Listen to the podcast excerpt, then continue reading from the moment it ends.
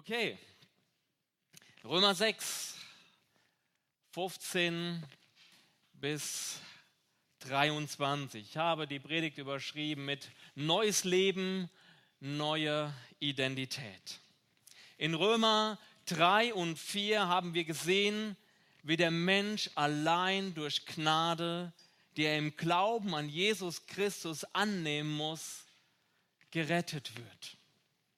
Und die Errettung ist ein Geschenk Gottes an den Menschen. Sie ist nicht begründet in irgendeiner Leistung des Menschen, sondern allein in seiner Gnade. Ein Geschenk, was er jedem Menschen anbietet. Und im Kapitel 5 waren wir vor zwei, drei Wochen, haben wir gesehen, dass, wie groß diese unglaubliche Gnade Gottes ist. In Vers 20 heißt es im Kapitel 5, da wo das Maß der Sünde voll geworden ist, da ist die Gnade überströmend geworden. Der Mensch kann nicht mehr sündigen, als Gott vergeben kann. Gottes Gnade ist absolut grenzenlos.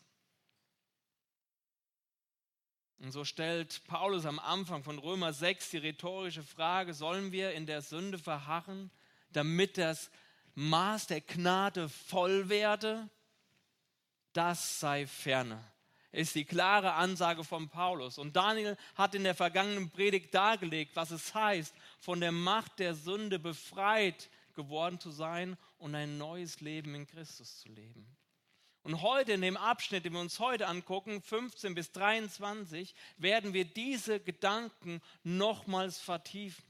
Ich denke, Paulus war das ein großes Anliegen, um der Zuhörerschaft es damals in der Tiefe zu erklären und auch heute uns, damit uns das neue Leben klar ist, was es heißt. Der zuvorige Abschnitt, also Vers 14, endet mit den Worten, denn die Sünde wird nicht herrschen über euch, weil ihr nicht unter dem Gesetz seid, sondern unter der Gnade. Unter dem Gesetz zu stehen bedeutet, ohne Gnade zu sein.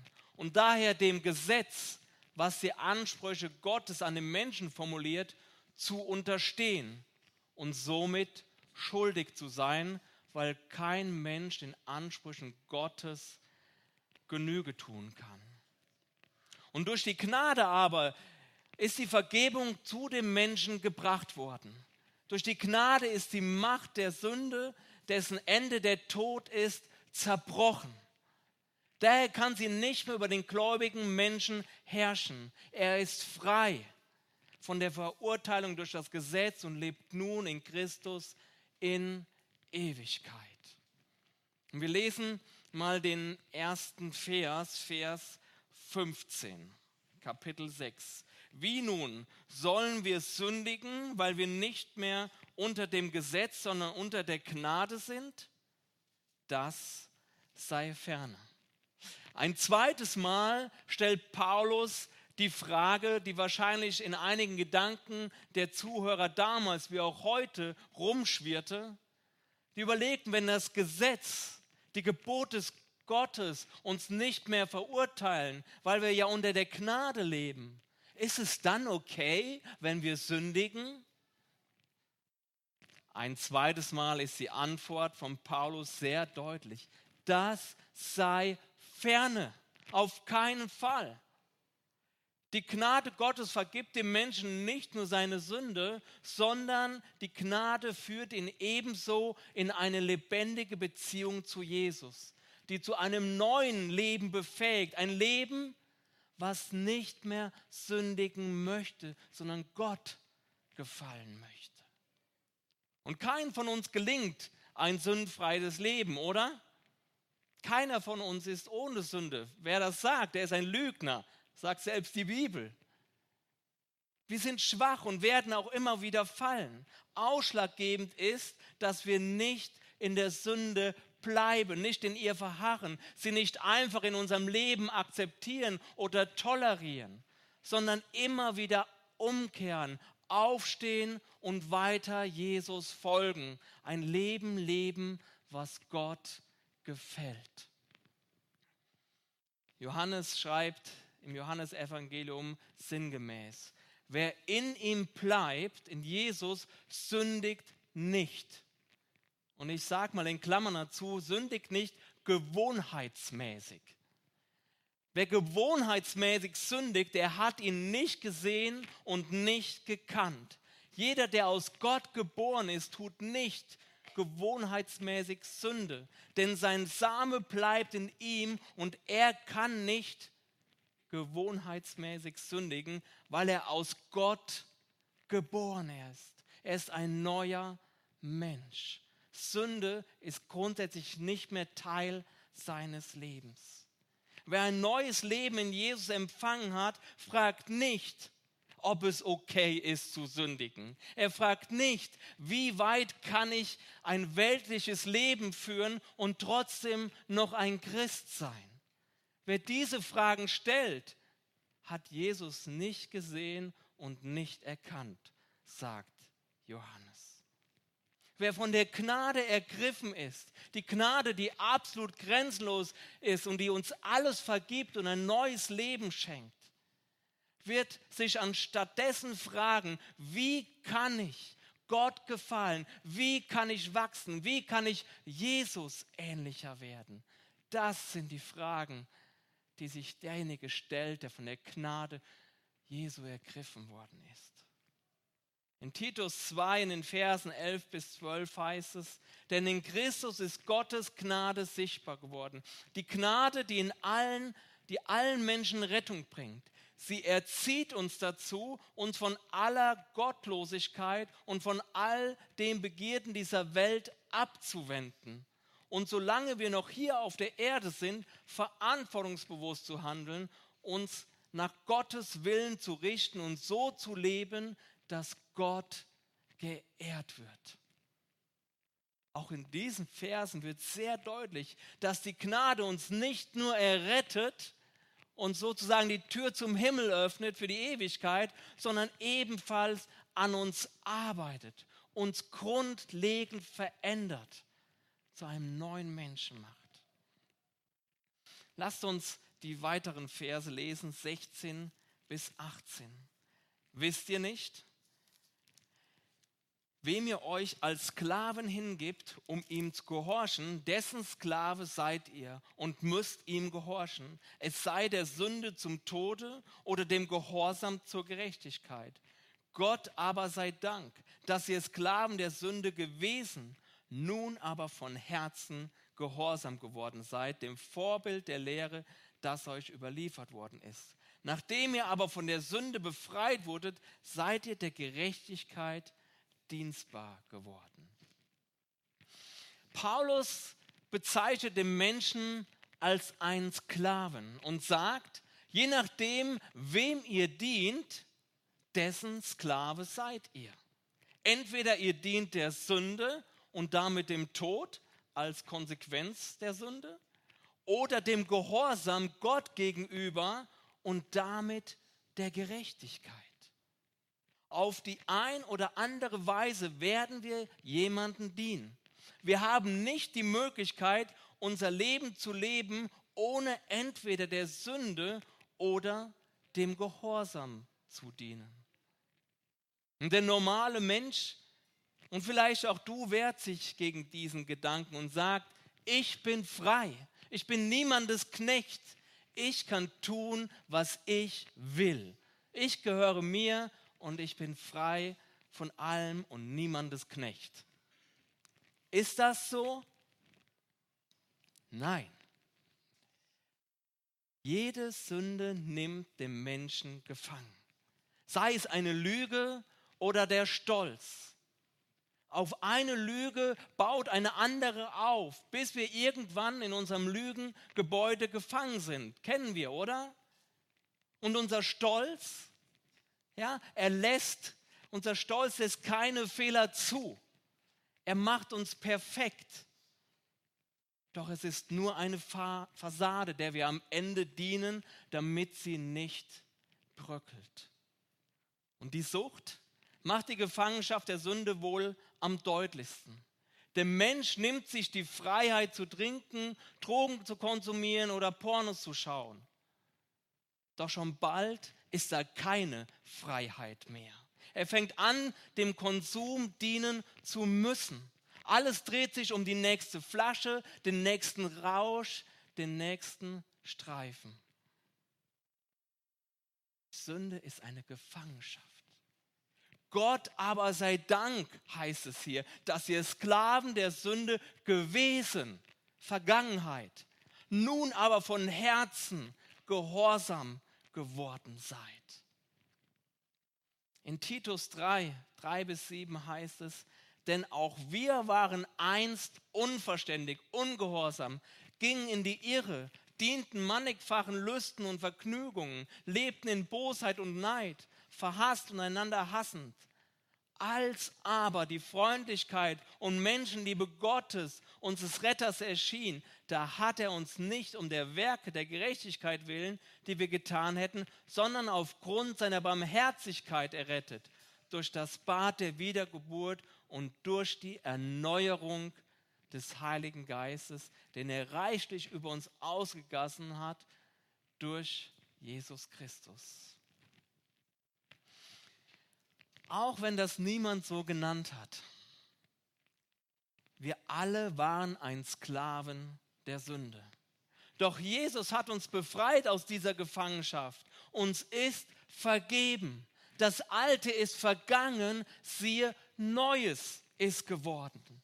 Wir müssen nicht länger der Sünde dienen. Wir sind frei.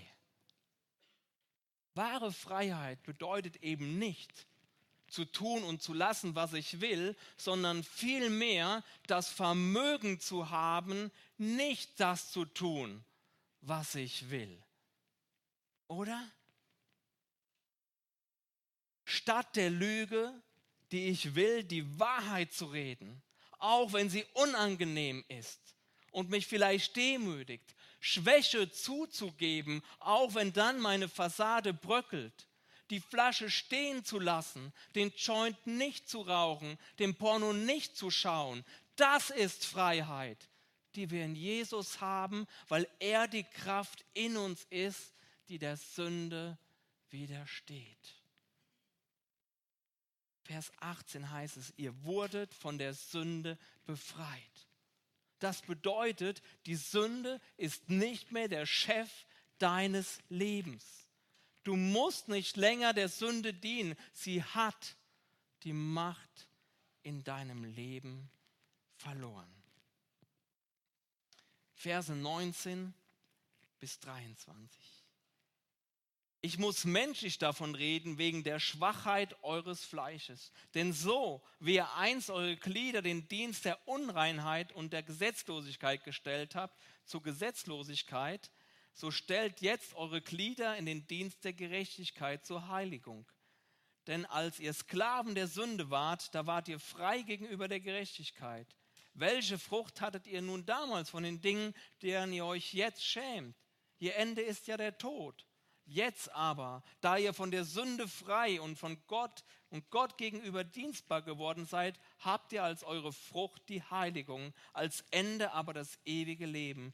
Denn der Lohn der Sünde ist der Tod, aber die Gnadengabe Gottes ist das ewige Leben in Christus Jesus, unserem Herrn. Paulus sagt hier, früher haben wir unsere Leben der Sünde zur Verfügung gestellt unsere Kraft, unsere Zeit, unser Geld.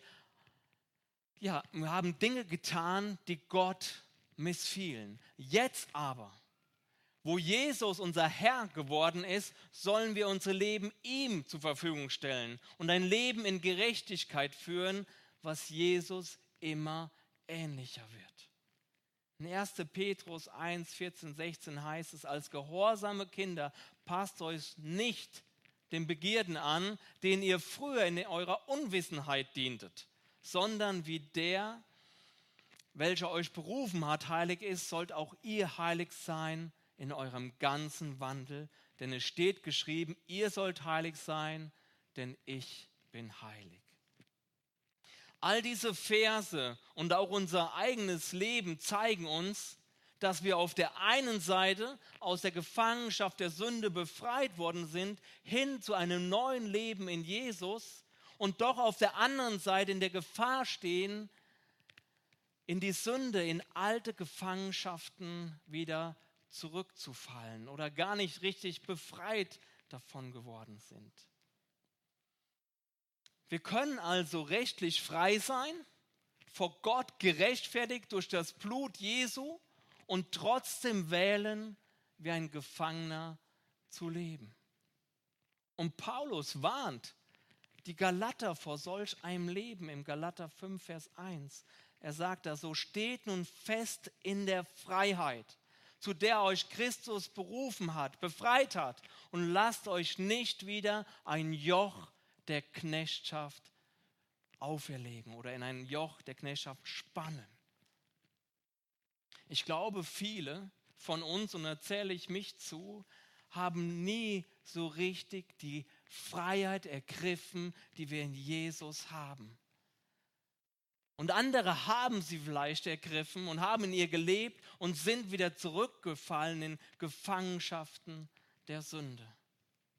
Im Vers 19 heißt es, stellt, stellt eure Glieder in den Dienst der Gerechtigkeit zur Heiligung. Stellt. Das neue Leben in Jesus fällt uns nicht einfach in den Schoß. Wir bekehren uns und dann sind wir perfekt durchgeheiligt und alles läuft perfekt. Nein, es fällt uns nicht in den Schoß. Wir müssen uns entscheiden, wir müssen was tun. Wir müssen uns, hier heißt, in seinen Dienst stellen. Wir müssen uns jeden Tag dafür entscheiden. Und hier geht es weniger darum, dass wir Jesus dienen, dass wir Jesus in der Gemeinde dienen. Also, wenn man, wenn man hier liest, äh, in den Dienst zu stellen, sondern vielmehr geht es darum, dass wir uns seiner veränderten Kraft zur Verfügung stellen. Das ist die beschriebene Erneuerung durch den Heiligen Geist. Wir müssen Jesus Raum in unserem Leben geben, damit diese Erneuerung geschehen kann, die das Ziel hat, uns zu heiligen. Heiligung, das Wort habt ihr vielleicht schon oft gehört und habt noch nie was so richtig damit anfangen können. Heiligung ist ein lebenslanger Prozess, in dem der Christ hin zu einem, Leben, hin zu einem heiligen Lebenswandel erneuert wird. Er wird mit anderen Worten Jesus ähnlicher. Er ist das Vorbild, zu dem wir hinwachsen, zu dem wir streben. Er ist das Vorbild, ja, für uns, so wollen wir sein. Wir sollen heilig sein in unserem ganzen Wandel, haben wir eben in den Versen gelesen. Das ist unser Ziel. Und auf der einen Seite, und das ist so ein bisschen schwierig vielleicht zu verstehen, auf der einen Seite sind wir durch das Blut, was uns von aller Ungerechtigkeit reingewaschen hat, heilig. Gott nennt uns heilig. Wenn wir nicht heilig wären, dann könnten wir nicht in seine Tore eintreten, dann könnten wir nicht zu unserem Vater im Himmel kommen. Wir sind heilig durch das Blut Jesu. Aber auf der anderen Seite ist aber unser Lebenswandel ab der Bekehrung, wie eben schon gesagt, nicht plötzlich perfekt. Es ist lediglich der Anfang von einem neuen Leben, in dem ich meinem Titel heilig immer gerechter werde. Es ist ein Wachstum, ein lebenslanger Wachstum, die Heiligung. Man könnte also sagen, wir sind schon was heilig, was wir noch werden müssen. Wir sind schon was, was wir noch werden müssen.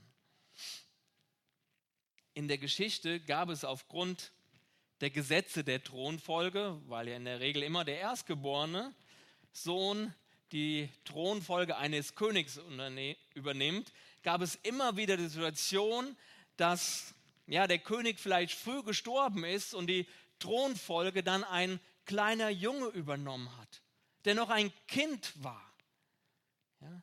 Und das Kind hatte dann rechtmäßig den Titel König. Und doch musste er natürlich in seine Aufgabe und in seine Verantwortung viele Jahre hineinwachsen, um seinen Titel irgendwann gerecht zu werden, um auch als König zu handeln, auch zu wissen, was zu tun ist und was richtig ist. Und so müssen auch wir als Christen wachsen, um unseren Titel heilig immer gerechter zu werden. Es ist ein Wachstum. Paulus Anliegen hier in diesem ganzen Kapitel ist es nicht, seine Zuhörerschaft zu verurteilen. Ja? Er möchte sie vielmehr warnen, dass sie der Sünde keinen Raum mehr in ihrem Leben geben, um nicht wieder Sklave der Sünde zu werden, sondern im Gegenteil in der Heiligung zu wachsen und allein dem Herrn zu dienen. Es heißt in Matthäus, niemand kann zwei Herren dienen. Niemand kann zwei Herren dienen. Wir müssen uns von der Sünde komplett abwenden. Nichts dulden. Im Vers 11 sagt, haltet euch selbst dafür, dass ihr der Sünde tot seid. Aber für Gott lebt in Christus Jesus, unserem Herrn. Wir können nicht zwei Herren dienen. Wenn du deinem Arbeitgeber wechselst, wäre es doch sehr seltsam, wenn du weiterhin auch noch für deinen alten Arbeitgeber arbeiten würdest, oder? Wenn du ihn wechselst, dann ist das dein neuer Chef und der alte hat nichts mehr zu sagen. Hier heißt es, haltet euch dafür, dass ihr der Sünde tot seid. Das Alte ist vergangen. Hier geht es um Identität. Wir sind keine Sünder mehr. Obwohl wir uns allzu oft so nennen, oder? In unserer Demut ist das so eine Entschuldigung fast. Ja, wir sind ja alle noch Sünder. Nein. Ja, wir sündigen hin und fort, hin und fort, hin und wieder mal. Aber wir sind keine Sünder mehr wie du über dich denkst, wird maßgeblich deine Gefühle und auch dein Verhalten beeinflussen. Wenn du denkst, du seist ein Sünder und ein Versager, der das Leben mit Gott eh nicht auf die Kette bekommt, dann wirst du dich auch genauso fühlen und wahrscheinlich auch so dich verhalten. Aber du bist kein Sünder mehr auch wenn du hin und wieder in Sünde fällst. Du bist ein geliebtes Kind Gottes, gerechtfertigt durch das Blut Jesu, heilig, durch Jesu Kraft fähig, ein neues Leben zu leben. Das ist deine Identität. Das bist du. Das ist die Wahrheit, wie Gott über dich denkt. Nehme sie für dich an. Das ist deine Identität. Es wird eine Zeit lang dauern. Aber mit der Zeit wirst du dich auch so fühlen. Und dein Verhalten wird sich entsprechend ändern. Denn deine Identität ist, du bist ein Kind Gottes. Heilig. Lass dich nicht einlullen, nicht belügen. In Jesus hast du den Sieg, auch über die Sünde, die dich im Moment gefangen nimmt. Jesus will dich einmal mehr in die Freiheit führen. Wenn du gefangen bist, ist er die Antwort, der dich in die Freiheit führen will. Ich weiß aus eigener Erfahrung, wie schwer es ist, Sünde zu überwinden. Aber es ist möglich. Und der erste Schritt ist in der Regel, ja, die Maske fallen zu lassen und die Sünde einem anderen zu bekennen. Und in Galater 5, Vers 20 heißt es, ich lese es vor, ich dachte, es kommt mir.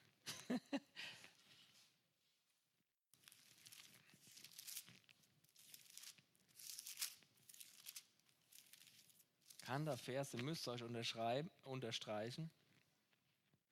Ist auch nicht Vers 20, sondern 16. Ich sage euch aber, wandelt im Geist, so werdet ihr die Lust des Fleisches nicht vollbringen. Kämpft nicht gegen die Sünde. Das habt ihr vielleicht schon allzu oft getan. Das habe ich jahrelang getan. Den Kampf werden wir verlieren. Den Kampf hast du abermals verloren. Kämpfe nicht gegen die Sünde, sondern, wie es hier heißt, lebe im Geist. Lebe in deiner neuen Identität. Dann wirst du in Jesu Kraft, die in dir wirksam ist, überwinden. Er ist treu. Lebe im Geist, lebe in deiner neuen Identität und falle nicht zurück und werde Sklave der Sünde. Paulus will dich ermutigen, herauszukommen und nicht der Sünde zu dienen, sondern deinem Leben ganz Gott hinzugeben. Und wenn du gefangen bist, dann möchte ich ermutigen, bleib nicht da, toleriere nicht die Sünde, denk nicht, du schaffst es eh nicht. Du schaffst es. Du hast den Sieg in Jesus. Und bitte, versuch es nicht weiter alleine, sondern komm, bekenne und lass für dich beten. Komm heute zu mir, komm zu irgendeinem hier in der Gemeinde und lass für dich beten und lass uns gemeinsam kämpfen. Okay? Wir sind zur Freiheit berufen und darin wollen wir leben. Und Gottes Gnade ist groß und er wird dir wieder und wieder vergeben. Hauptsache, du verhasst nicht in der Sünde und tolerierst sie nicht. Amen. Danke. Danke, Herr, dass du gekommen bist auf diese Welt, um diese Gefangenschaft, in der wir alle gelebt haben, zu durchbrechen. Ich danke dir, dass du uns frei gemacht hast, Herr, und zu einem neuen Leben befähigt hast, Herr. Herr, und du siehst, wo jeder steht, Herr. Du siehst, wo Einzelne gefangen sind in Sünden, in die sie immer wieder zurückfallen und keinen Sieg bekommen haben. Herr, ich bitte dich, Herr, dass du zu ihnen redest, dass du sie stärkst, dass du ihnen Hoffnung gibst, Herr. Dass sie erkennen, dass sie zur Freiheit berufen sind, dass sie es nicht akzeptieren, dass sie es nicht schaffen oder dass sie einfach sich damit angefreundet haben. Herr, sondern dass sie kämpfen, dass sie umkehren, dass sie bekennen und dass sie die neue Identität annehmen.